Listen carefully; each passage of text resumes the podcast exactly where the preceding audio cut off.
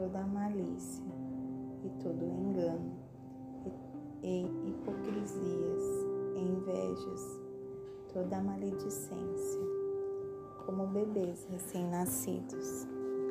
Desejai o leite sincero da palavra, a fim de que assim possais crescer. Se é que já provastes que o Senhor é benévolo, chegando-vos para Ele como para uma pedra viva, reprovada, de fato, pelos homens, mas eleita por Deus e preciosa.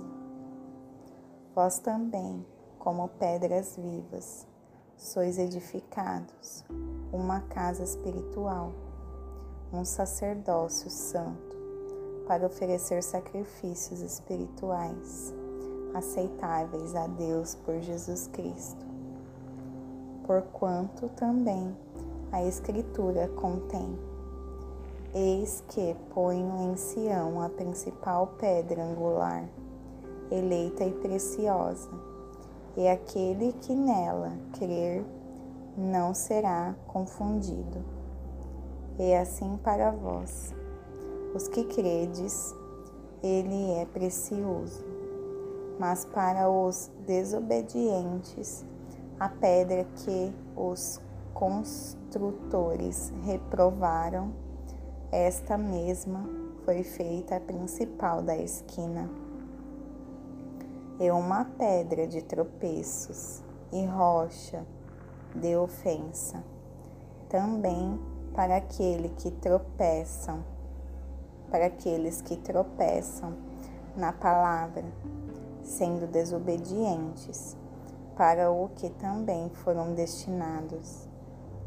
Mas vós sois uma geração escolhida, um sacerdócio real, uma nação santa, um povo peculiar, para que anuncieis os louvores daquele que vos chamou das trevas para a maravilhosa luz vós que em tempo passado não eres povo, mas sois agora o povo de Deus, que não tinhais alcançado misericórdia, mas agora alcançastes misericórdia.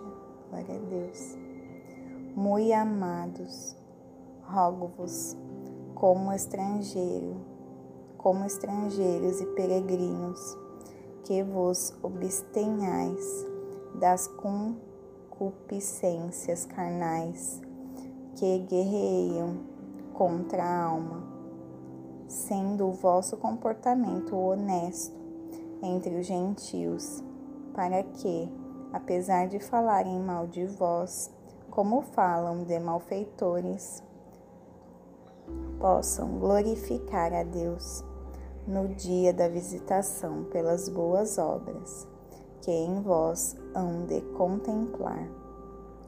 Submetei-vos, pois, a todo decreto humano, por amor ao Senhor, quer seja ao Rei como superior, quer aos governadores, ou aqueles por ele enviados para castigo dos malfeitores e para louvor dos que fazem o bem, porque assim é a vontade de Deus, que fazendo o bem possais silenciar a ignorância dos homens insensatos, como livres e não usando a liberdade como uma capa para a malícia, mas como servos de Deus.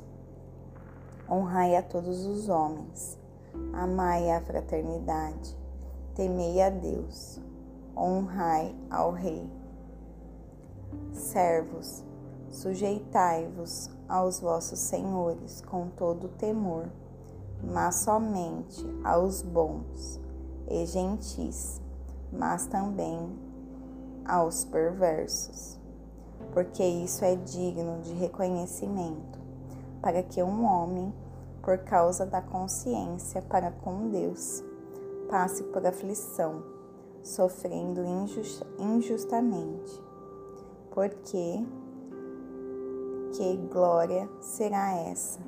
Se sois esbofeteados por vossas falhas, devendo suportar pacientemente, mas fazendo o bem, sofreis por isso e suportais pacientemente, e isso é aceitável a Deus.